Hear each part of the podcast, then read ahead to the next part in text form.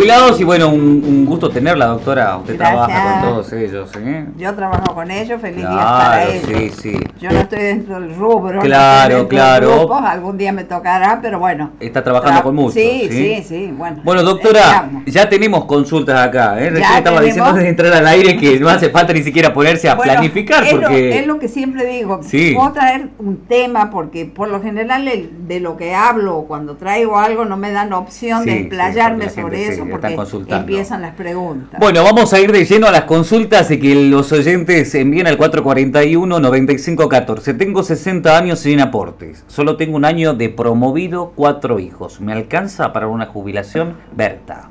60 años. Sí, sin aporte, cuatro hijos y uno de promovido. Un año de promovido. Bueno, yo tengo que ver de qué fecha es el promovido. Ah, Señora, comuníquese conmigo porque en, acá es muy importante las fechas. Ok. Las fechas. Que se comunique conmigo la señora. Así vemos y hacemos el cálculo. Liquidamos, digamos. Perfecto. Doctora Gamarra, ¿cuánto demora las jubilaciones? Hice mis trámites, pagué ya la moratoria porque debía poquito. Los primeros días de junio las hice sin mayores problemas. ¿Cuánto demora? La he hecho en junio. Y bueno, por junio supongamos julio, agosto, estamos, estamos recién en tres meses. Ahora las jubilaciones están saliendo muchísimo más rápido que en cualquier época o etapa, te digo. En tres o cuatro meses el beneficio ya está acordado, dependiendo por supuesto del tipo de trámite que se trate. Pero antes se devoraba muchísimo más, teníamos seis, seis, ocho, diez, doce meses, repito, dependiendo del tipo de trámite de que se trate. Pero ahora las jubilaciones se tramitan rapidísimo. Me jubilé como docente. Ahora hay un decreto que te realiza un reajuste porque tengo 34 años de aporte. El decreto es el 137 barra 5. ¿Me corresponde? Sí, sí, sí, pero ese, ese decreto 137 barra 5 que hablan los docentes, yo les voy a explicar de qué se trata. Ese decreto ha sido sancionado en el gobierno de Kirchner. Por eso es barra 5, es 2005. Con ese decreto se establece que la ley de los docentes difiere del régimen común. ¿Por qué? Porque ellos se jubilan con el 82% del sueldo que tenían en actividad. No habla de movilidad jubilatoria, no es el 82% móvil. Los ah, únicos que tienen movilidad jubilatoria son los jueces. Eh, los docentes es el 82%. Y le corresponde a todos los docentes, porque es del año 2005. Y si se hubiera jubilado antes de esa fecha, tiene que hacer la presentación de todas maneras el Ministerio de Educación, cuando jubila a sus docentes, lo incorpora para que tengan el 82% del, del, digamos, de la remuneración que tenía, eh, lo trasladan a la ver. Ok. ¿Mm? Doctora, tengo 64 años. En enero cumplo los 65. ¿Cómo tengo que hacer para acceder a la jubilación? ¿Se puede ir haciendo algún trámite? No tengo los años de aporte. Debo tener 6 años solamente. No tuve oportunidad de tener un trabajo formal. Gracias por su atención. Pedro Ponce.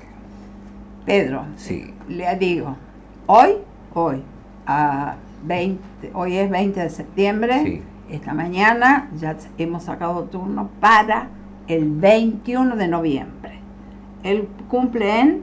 Eh, en enero, cumple los 65. O sea, de acá a 30, 35 días ya, va a estar, ya vamos a estar en condiciones de sacar el turno. Si él no tiene la cantidad de aportes que la ley pide para que pueda acceder a la jubilación, él puede tener el beneficio de la PUAN, que es la pensión universal a la vejez, y empezar a pagar, si no lo está haciendo, el monotributo promovido, que se trata de aportes, y en algún momento de la vida va, a completar los, aportes, que necesita y se pasará de la PUAN a la jubilación. A la jubilación. Perfecto, clarito, clarito ahí está para eh, Pedro Ponce que nos está escribiendo. Eh, mi hermano es discapacitado, tiene una nena, la ex le pide la mantención, bueno, pero esto es familia. ¿eh? Le debe pasar lo de la discapacidad, hermosa radio.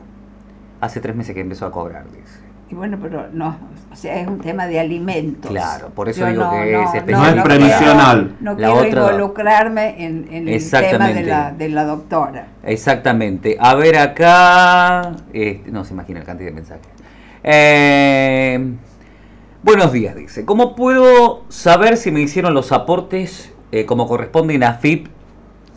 Ya que, espéreme que se me filtró el mensaje, dice acá, ya que en época de pandemia la empresa paga una parte y la otra el acta acuerdo del artículo 223 bis y todos nos sale el cobro inferior. Yo tengo que renunciar y no sé cómo hacer para estar seguro que me hicieron el aporte correspondiente. Digo, la empresa te aporta el mínimo. Lo que tienen que hacer es ingresar a la página de ANSES. Ok. Sacan, sacan la clave de la seguridad social, que es un trámite muy sencillo, y con clave de la seguridad social y con Quill ingresan a la historia laboral y ahí ven todo el historial de aporte. Inclusive está dividido en dos partes. Antes del 94, que es antes de que se informatiza, Sí. está mucho más detallado y después del 94 está en forma global. Pero es muy fácil saber si se ha aportado o no. Perfecto. El promovido es desde julio de 2021. Lo Julio- sigo pagando, dice la señora que nos había Sí, consultado. ah, sí, sí, sí, sí. Señora, llámeme por teléfono. Cuando usted me llame, vamos a acordar una cita y ahí voy a poder hacer los cálculos. No le puedo decir sin Claro. saber la fecha de nacimiento, porque todo tiene que ver acá. Sí. Es importante la fecha de nacimiento, la cantidad de hijos, la fecha de que empezó a, empezó a pagar el promovido. Con todos esos datos yo tengo que liquidar, pero si al aire no podemos. No. Llámeme por teléfono. Ya le pasamos, a, cuando estemos cerrando la columna, el número para que pueda consultar a la, la doctora. Eh, a ver, acá nos hablan de unión convivencial. Sí. Eh, 32 años, me corresponde la pensión de mi marido, ¿cuál es el trámite? Ay, bueno. Previsional. Es, es- no, Es- no, es un tema, mira, justamente es como que estos últimos 10 o estas dos últimas semanas ha llegado muchísimo al estudio eh, pensiones por conviviente. Y hace, desde hace muchísimo tiempo yo les digo a la gente, hay un trámite muy sencillo que está, es se lo puede hacer porque lo ha incorporado a la reforma del código, que se llama unión convivencial. Van las dos personas con DNI al registro civil y manifiestan verbalmente el consentimiento ante, el- ante, quien, ante quien suscribe el acta de que están conviviendo juntos y dicen desde la fecha que conviven hasta la actualidad, por ejemplo. Esa constancia que ellos le dan de unión convivencial sirve muchísimo para que el día que alguno de los dos fallezca, porque eso va a pasar, porque Sí. nadie es inmortal, le sirve de antecedente para que el ANSE vea de que realmente había una unión formalizada a través de esa acta que, que se ha registrado en el, en el registro civil. Perfecto. Yo a todos les digo, háganla. Solamente lo único que van a perder quizás es media hora en Claro, tiempo. para hacer el trámite. Pero es un trámite, es un trámite. Pero si no, se necesitan muchísimas pruebas y muchas veces el ANSE niega el derecho a la conviviente. Ah, bueno. ¿Por qué? Porque mínimamente necesitan entre cuatro y cinco pruebas. Esa unión convivencial hecha en el registro civil allana muchísimo el camino. Perfecto, tomen en cuenta esto, esta consideración que y la sugerencia que está haciendo la doctora. Tengo 15 años de aporte, Sí. cobro una pensión de discapacidad. Sí. Tengo 63 años. Sí. ¿Qué tengo que hacer para jubilarme cuando cumpla los 65? Y si tiene, o si tiene 15 años de aporte, yo lo que necesito saber son las fechas. Para mí es muy importante. tener que consultarla. la fecha. Claro, yo, si es un hombre, a mí lo que me importa son los aportes posteriores a septiembre del 93. Si es Claro. mujer, lo que me interesa son los aportes posteriores a diciembre del 2003. Siempre yo tengo que saber la fecha de los aportes para poder ver en qué situación estamos parados. Otra consulta, doctora. Dice, una persona con aporte se jubila con la mínima. Soy monotributista desde el 2000. Tuve aportes desde los 18 años hasta 1992 en relación de dependencia. Sí. Ya tengo los 65 cumplidos. Sí, bueno, no debería jubilarse con la mínima si tiene aportes. Claro. Lo que pasa es que hay que hacer el cálculo. Yo no puedo decir, uno se jubila en base a lo que ha aportado. Ok. Digamos, la gente Clarito. tiene que tener en claro eso. De acuerdo al aporte que yo he hecho va a ser mi jubilación. Son fórmulas que ya están Sí. predeterminadas. Sí, sí, sí. En- si uno compra aportes, obviamente que se va con la mínima, porque no completa. Pero si él completa, yo tengo que saber los números, los montos que él ha aportado para saber con qué se va a ir. Ah, tengan, en, tengan en cuenta esta aclaración que hace la doctora. ¿sí? Siempre, siempre nos jubilamos en base a lo que aportamos, Aportamos, porque sí. no hay otra, son fórmulas. Se llenan los casilleros y de ahí sale el número. Perfecto, bien clarito para que la gente lo tenga en cuenta. Eh, mi nieto le dieron el certificado de discapacidad hace poco. ¿Le corresponde pensión?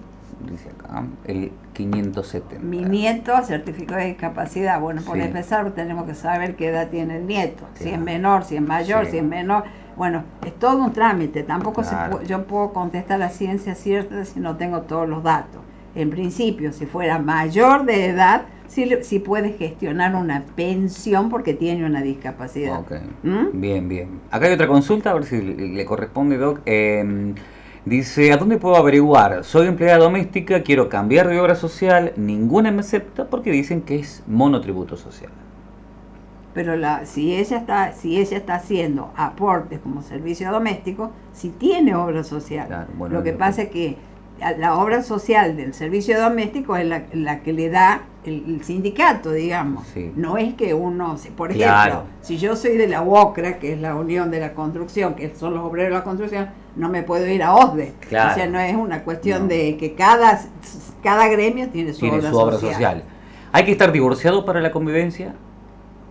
Sí, obviamente, obviamente, obviamente, porque tiene, si no, tiene el, el vínculo anterior. Si no Claro, figura casado, existe. claro. Claro, obviamente, obviamente. Ahí, en ese caso, ¿sabes qué pasa? Ajá. Si tiene las pruebas suficientes como para demostrar la unión convivencial y la, ante- y la esposa tiene al reserva de alimentos, o sea, el cónyuge ha pasado alimentos por hijo, por esposa, ahí lo más probable es que concurran las dos a cobrar la pensión.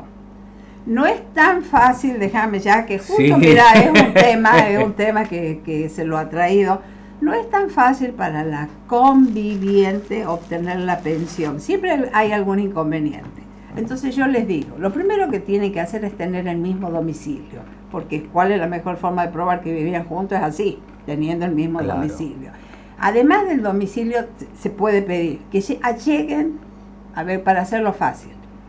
Yo siempre, y les explico de esta manera, o yo llevo al muerto a la casa del que vive, o llevo al vivo a la casa del que ha muerto, en el caso de que no tuvieran el mismo domicilio. Ah, bien. Entonces, si no tienen el mismo domicilio, hagan la unión convivencial para demostrar de que están juntos, busquen todo lo que sea resúmenes de tarjetas de créditos que llegue a nombre del que ha muerto, a la casa del que queda vivo, Sí. si tienen hijos las actas de nacimiento, hay muchas cosas que se pueden probar. Ahora, si yo pruebo acabadamente y certeramente de que vivía con ella y de que no y no se ha divorciado de su anterior mujer, Ujú. bueno, y él me va a decir a mí, tiene todas las pruebas, ha demostrado, no vivía con la mujer anterior porque no se ha divorciado, no pagó honorario, no ha hecho inscripción en el registro o lo que fuere. Pero es necesario probar se- debida y certeramente esa convivencia. Bien, clarito, clarito. ¿Qué pasó con la moratoria que está aprobada en diputados? Pregunta No ha el pasado al Senado. 142. Ah, Tiene estamos- media sanción. Claro, estamos ahí, estamos, pero vos sabés que yo tengo fe, tengo fe, no sé, algo me dice a mí de que una vez que se destraba este, este conflicto que hay ahora, digamos, por cuestiones económicas, lo primero que se va a hacer es aprobar la ley de la moratoria. Doctora, yo realicé la pensión de siete hijos y recibí una carta que me dice que me denegaron. ¿A qué se debe? Porque estoy casada y mi marido está en blanco y es gastronómico. Pero no tiene que ver con eso. E- Esa, esas- eso es un mito que Ajá. tiene la gente. Sí. Si, u- si ella tiene el beneficio de siete hijos, lo tiene por ella, Claro, no, no. lo tiene por el esposo. Claro.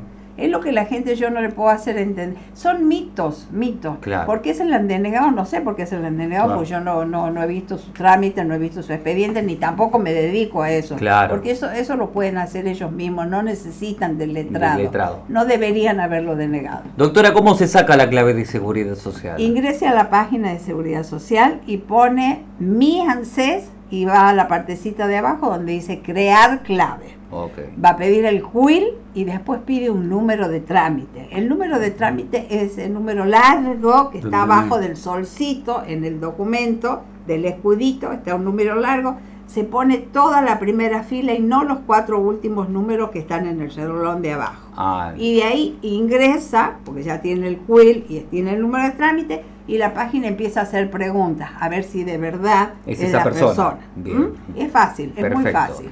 Mi esposo tiene una pensión por incapacidad. Tiene 67 años. ¿Puede pasarse una jubilación? No tiene aportes. Iría a una PUA, Una POA. a una PUA. Ok, mira la gente eh, interesante en las consultas. Eh, tengo tiempo para acceder a una jubilación, tengo 60, 5 años de aporte en provincia, aportes antes de 2003. Y los posteriores al 2003 no hay. No, solamente Entonces no va a ingresar, Claro, no va a ingresar. bueno. Salvo que tenga cinco hijos y algún excedente de edad. Pero tiene Ajá. 60 justo y no me dice si tiene hijos o no. Eh, buen día. ¿Ve por qué es importante Sí. que cuando manden la pregunta manden Completo, completa? sí, sí, porque si no no puede Adivinamos. toda la información. Todos mis trabajos fueron en negro. No tengo aportes. Tengo 37 años. ¿Cómo debo hacer para poder tener aportes? ¿Qué Y trámites empiece a aportar, empiece a aportar, hágase una inscripción en AFIP, Ujú. empiece a pagar el monotributo promovido. Ahora yo no sé si no tiene obra social, le convenga pagar el otro para que pueda activar una obra social. Todo depende de la situación de cada persona, pero que si puede empezar a pagar, claro que puede, y puede empezar a tener aportes. ¿Puedo pedir reequiparación de la pensión de mi esposo ya que le sacaron la reparación histórica de los depósitos de la FJP? Me pagaron el 50%, se dice que es el 70%. Gracias por todo, soy jubilada de la mínima. ¿Cómo es? No entendí. ¿Puedo pedir reequiparación, dice el mensaje de la pensión de mi esposo ya que le sacaron la reparación histórica los, depósitos los depósitos de la FJP? Bueno, a ver, a ver si entiendo la pregunta. La señora es jubilada de la mínima, Sí. está cobrando la pensión de su esposo. Ujú. Ella me dice que le sacan la equiparación de la FJP. Bueno, estamos mezclando las cosas. Ah, Mezclamos las cosas. Las AFJP son, una, son instituciones que han tenido su vigencia, que en los bancos te manejaban la plata que vos ahorrabas para poder jubilarte el día de Sí. mañana. Esa es la realidad. Cuando se sanciona, se vuelve al sistema estatal y la gente que había quedado, Claro. había firmado con las AFJP queda presa de esas. Hoy hay creo que 1.700.000 personas que cobran un haber mucho menos al mínimo porque han quedado presos Hola. de esos sistemas. Sí. Ella me dice, le han quitado la equiparación con reparación histórica. La verdad que no podría ser de ninguna manera, creo que la señora está expresando mal el Claro, concepto. claro, está hablando de una pensión Claro, que no tiene nada que ver con una FJP. ¿no? él, eh, digamos, él puede haber estado jubilado con una FJP, Claro. entonces ella ha cobrado la pensión que tenía él por medio de la FJP, pero ¿qué hacían las AFJP? Son mucho menos, cuando ellos han, han firmado el contrato social, digamos, con, con la FJP, el haber era mucho menos a lo que sería ahora un haber mínimo. claro, Eh, claro. para, que, para que vos tengas una idea, y esto es muy real, alguien que está cobrando una jubilación de una AFJP tiene 22 mil pesos.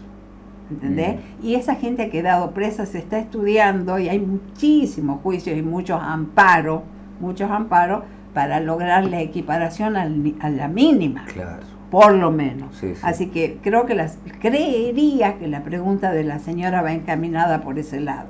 No alcanza la mínima Sí, su pensión. Tengo hecha la unión convivencial por el registro civil. Quisiera saber cuál es el trámite previsional. ¿Ya ha hecho la unión convivencial? Sí. Bueno, lo que le sigue, que, que perdóneme señora que sea tan cruda, pero le voy a decir la verdad, no tiene ni que hacer ningún trámite ya porque lo tiene hecho, lo único que falta que Dios quiera que no suceda, pero que alguno de los dos fallezca, Claro. para que tenga vigencia, para que tenga validez esa unión convivencial. Eh, a ver si acá. usted quiere la puede que dejar registrada en ANSE, Ajá. no hay ningún problema, saca un turno y lo hace, pero a Sí. usted le sirve para el día de mañana.